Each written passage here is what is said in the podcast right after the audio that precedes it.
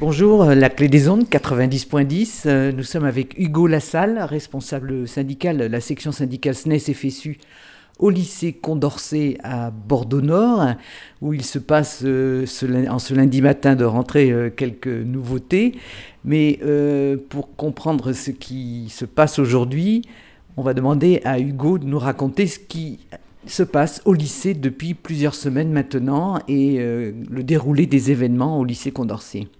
Alors Hugo, qu'est-ce qui s'est passé?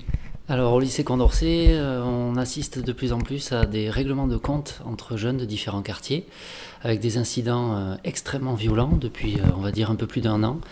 Et juste avant les vacances, nous avons effectivement au lycée été bah, quasiment assiégés le mardi soir de la dernière semaine de cours, avec une bande qui voulait régler son compte à un élève de l'établissement, qui a dû trouver refuge à l'intérieur de la vie scolaire et qui a été extrait par des policiers euh, armés avec euh, gilets pare-balles. Euh, et donc à grand renfort effectivement de, policiers pour, pouvoir être extraits de l'établissement en sécurité. Et lors de cette soirée, des personnels de la vie scolaire ont été caillassés quand ils ont été récupérés leur véhicule. Certains ont été filmés ostensiblement. Et il y a même un moment où la police a déconseillé à certains collègues de quitter l'établissement à la fin de leurs heures de cours et d'attendre que ça se calme dans les alentours. Alors, comment, est-ce qu'on était arrivé là? Est-ce qu'il y a eu des prémices avant, euh, avant ces événements-là? Est-ce qu'il y a eu euh, des signes qui vous montraient qu'il se passait quelque chose dans l'établissement? Alors nous, ça fait plusieurs années, effectivement, euh, notamment depuis l'année dernière, hein, qu'on le signale. Pour info, l'année dernière, un élève a été poignardé à la sortie des cours dans les abords immédiats de l'établissement. Il est passé pas loin de la mort. il a été sauvé in extremis par le personnel de l'établissement qui l'a trouvé, mais ça s'est joué vraiment à quelques secondes. Donc nous, on a alerté nos autorités académiques, on a alerté évidemment euh, notre hiérarchie, et la police nationale nous a confirmé que depuis un peu plus d'un an, ils sont confrontés à des difficultés de règlement de compte entre différents jeunes de différents quartiers, sauf que ces règlements ont lieu aux abords immédiats de l'établissement. Et on a même depuis quelque temps des caillassages, des tentatives d'intrusion. Donc euh, oui, nous, ça fait un petit moment qu'on sent monter la tension. Alors quel, quartier exactement? Parce que moi j'habite ce quartier euh, qui est quand même plutôt calme, le Grand Parc c'est plutôt calme. Euh, de, quoi s'agit-il? Alors selon la police, il s'agirait d'un conflit entre le quartier Saint-Louis et celui du Grand Parc, où finalement les élèves de Saint-Louis ne seraient pas autorisés à se rendre euh, au Grand Parc et donc au lycée Condorcet, puisqu'il est situé un peu aux abords du quartier. Donc ce serait principalement là le cœur du problème, et donc avec une multiplication de règlements de compte généralement à la sortie des cours. Et donc les signes avant-coureurs, euh, dans l'intérieur même du lycée, vous les avez vus venir euh, dans les classes, dans les discussions avec les élèves? Alors beaucoup dans les discussions et puis aussi dans les marques, c'est-à-dire qu'on a de plus en plus d'élèves qui arrivent à mocher en cours le matin. Oh. C'est-à-dire que parce qu'ils ont été entre midi et deux achetés à manger au champ, euh, ben, ils se sont fait agresser, alors pas forcément, on ne sait pas trop toujours par qui, mais c'est des règlements de compte à l'arrêt de tram, euh, donc on voit souvent arriver des élèves effectivement avec des cocards, des éraflures, euh, ou alors on voit aussi euh, une multiplication d'absentéisme, des élèves blessés qui mettent 2-3 jours avant de revenir en classe, et puis un climat de tension et de peur. Alors tous ne sont pas au courant de tout ce qui se passe aux abords immédiats, tous ne sont pas du quartier, mais pour ceux qui y baignent dedans et qui sont informés, c'est de plus en plus anxiogène. Oui. Et donc les assistants d'éducation, eux aussi, ont été pris à partie. tu peux nous en dire plus? Ben, le problème, c'est que c'est effectivement ces incidents commencent à atteindre aussi les personnels et donc les, AED du lycée qui euh, ben, font l'entrée et sortie euh, des, heures de cours de l'établissement sont confrontés directement à cette violence. Et donc lors de l'épisode qui a eu lieu euh, avant les vacances, ben, c'est eux qui ont fait barrage pour empêcher la tentative d'intrusion. Et donc c'est eux qui ont été victimes de représailles, si je puis dire, puisque ils ont été donc filmés ostensiblement, ils ont été suivis, apparemment ils ont été aussi caillassés euh, en se rendant à leur voiture. Et donc euh, forcément, là, on voit que les personnels commencent à être aussi mm. euh, atteints par cette... On précise pour les auditeurs que les AED, AED ça veut dire assistants d'éducation, c'est ce qu'on appelait autrefois les, pions, les surveillants. Et les personnels enseignants, eux, ont-ils eu aussi à souffrir, ou le personnel de direction? Euh, aussi, euh, c'est-à-dire qu'une fois qu'on s'est. Euh, parce qu'on était en conseil d'administration ce soir-là, donc il y avait les élus parents, les élus professeurs quand c'est arrivé. Donc forcément, toute personne qui de toute façon tentait de sortir de l'établissement était confrontée à cette violence. Et, on voit même maintenant, comme on a des salles de classe sous forme de modulaire qui sont aux abords immédiats de la rue, on se fait même caillasser pendant les heures de cours. Donc si la fenêtre est ouverte, c'est arrivé déjà un peu avant les vacances aussi qu'un élève prenne un caillou sur la tête en plein cours de philo. Donc c'est un caillou jeté de la rue, il peut tomber sur n'importe qui. Mais euh, voilà le genre d'incident auquel on est de plus en plus confronté. Alors, qu'est-ce que vous avez fait, vous, les personnels, dans un premier temps? J'imagine vous êtes adressé à vos autorités, mais euh, est-ce que vous avez exercé un droit de retrait? Est-ce que vous avez euh, fait des choses comme ceci Alors, non, ça, on s'adresse depuis plusieurs années à nos autorités. On se heurte à un mur assez infranchissable, donc avec une politique du déni, qu'on peut appeler aussi du pas de vague. Hein. C'est-à-dire que là, nous, dès le lendemain matin, on avait quelqu'un du rectorat qui nous disait de reprendre les cours normalement. Donc on a débrayé, on a refusé de prendre les élèves sans explication, sans information, sans communication, puisque des collègues n'étaient même pas au courant. Euh, donc ça a été déjà difficile hein, de l'obtenir. Euh, nous avons voulu exercer notre droit de retrait, il a été refusé, oh. au prétexte qu'il n'y avait pas de danger imminent. Euh, nous avons demandé un temps banalisé qui nous a été refusé, et donc nous avons été placés de facto par notre administration comme, comme étant grévistes la journée du lendemain, le jeudi, puisque comme nous n'avions toujours aucune réponse concrète, toujours aucune communication claire, toujours aucun engagement et toujours pas de présence même d'interlocuteurs, euh, on va dire, viables, ben, nous avons effectivement été considérés comme grévistes jeudi quand nous avons refusé de reprendre les cours. Et grévistes illégaux d'ailleurs, parce que vous n'aviez pas de préavis sans doute. Alors effectivement, on nous a accusé, le, DAZEN nous a accusé de grève sauvage, euh, sachant que ben, pour nous, euh, on n'était pas grévistes. C'est-à-dire que nous, on demandait simplement euh, qu'on puisse enfin discuter, parler des problèmes et avoir des réponses. Voilà. Et donc, comme, comme pour les cheminots, comme pour. Euh, voilà, donc on criminalise, euh, on met en cause le droit de retrait et puis on criminalise les, gens qui demandent à travailler dans au moins des conditions de sécurité. Oui, c'était intéressant, effectivement. J'ai fait le lien sur toute la polémique pendant les vacances où j'ai vu qu'on avait effectivement refusé euh, le droit de retrait, la reconnaissance du droit de retrait aux cheminots. On est un peu dans le même cas de figure. Mmh. Sauf que les cheminots, eux, ont fini par avoir un inspecteur, une inspection du travail qui mmh. leur a donné raison. Et dans l'éducation nationale, comme nous sommes fonctionnaires, nous n'avons pas cette inspection du travail pour nous donner raison. Non. Alors par contre, nous avons le CHSCT académique, donc le comité hygiène, santé, sécurité au travail. Et donc là, nous avons rempli effectivement un certain nombre de fiches euh, de façon à pouvoir l'alerter, ce qui est une enquête sur l'établissement. Parce que là, il nous semble urgent de rétablir quand même des conditions sereines pour les élèves et, pour les personnels. Exactement. Sachant qu'en cette rentrée, pour l'instant, euh, ce matin, rien n'était à l'ordre du jour et il n'y avait plus personne pour venir nous parler. Donc, euh, Quels ont été les actes concrets qu'on peut lister du rectorat euh, de la région, puisque les lycées dépendent de la région, mm. euh, et du rectorat pour ce qui est du côté pédagogique et éducatif Alors, deux choses simplement. des agents de sécurité aux abords immédiats de l'établissement, donc uniquement sur la semaine de rentrée. Cette semaine donc. Ouais, sachant qu'à la base, il devait même euh, ne plus venir dès la rentrée. Donc euh, on a obtenu qu'il soit là aussi la semaine. Ils sont combien? Ils sont trois, principalement. Nous aussi, pour euh, moins exposer donc les surveillants, les AED dont on parlait tout à l'heure, qui là ont été identifiés, clairement mis en cause. Donc nous, on veut, nous, enseignants, on ne veut plus qu'ils soient exposés comme ça directement à la violence aux abords du lycée. Et nous avons obtenu, mais là c'est presque gaguesque, une bâche qu'on a découvert ce matin à 8h, qui est posé sur le grillage extérieur du lycée, qui doit faire 1 mètre, 1 mètre 50 de haut. Euh, sauf que cette bâche probablement a été posée euh, pour masquer la vue, mais avant la tempête. Et que là, euh, voilà, le vent est passé par là, donc ça fait. On se demande ce qu'elle vient faire là presque. On se demande s'il n'a pas été posé par accident. Mais en tout cas, on ne mesure pas l'utilité. Ouais. C'est un gag, une bâche.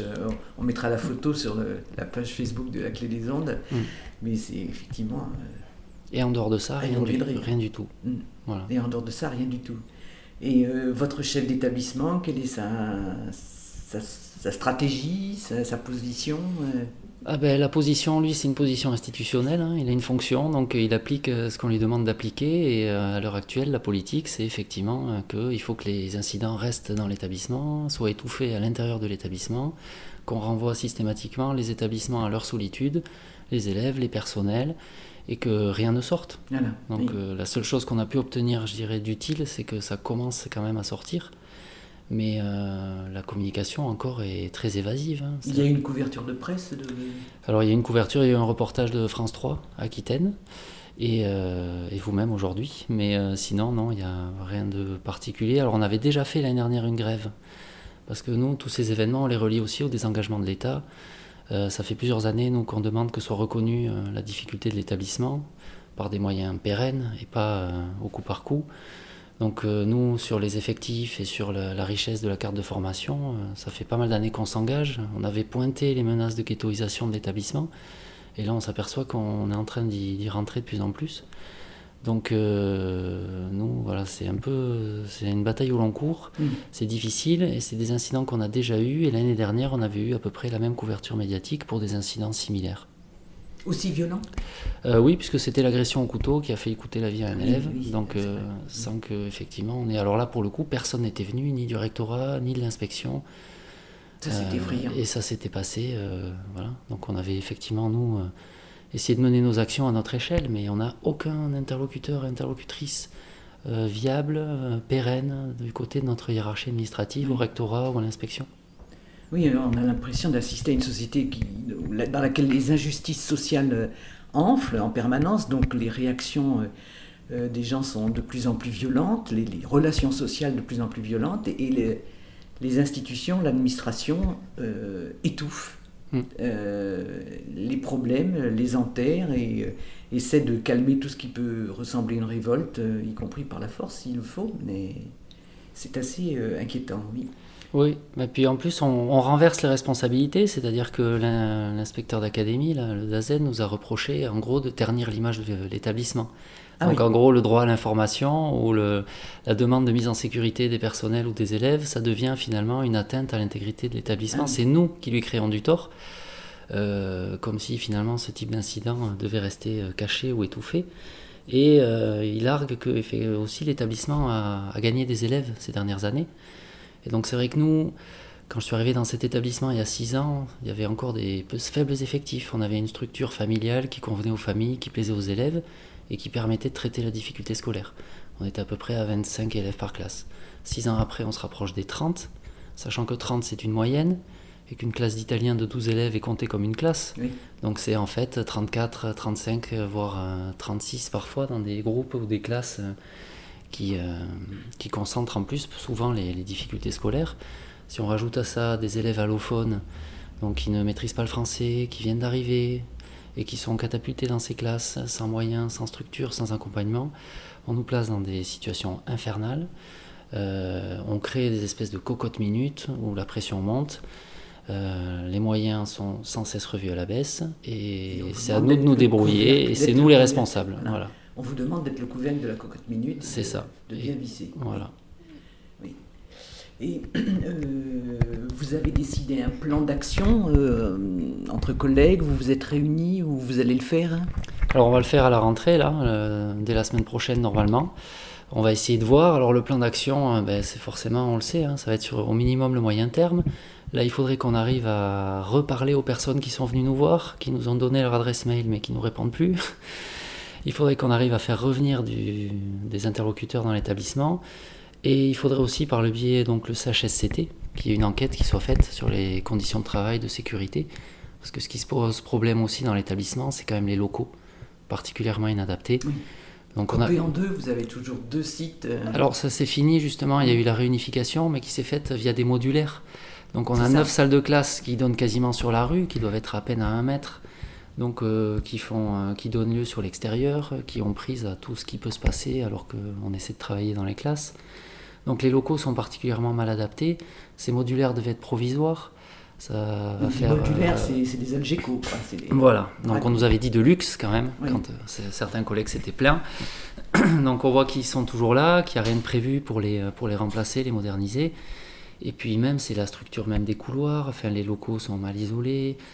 Euh, les locaux sont inadaptés, les élèves n'ont pas d'espace les jours de pluie pour euh, s'installer, pour bavarder, pour travailler. Pour... Donc il n'y a pas vraiment véritablement de lieu de vie. Et donc c'est vrai que ça, rend encore plus difficile euh, les, conditions d'études et de travail pour tout le monde.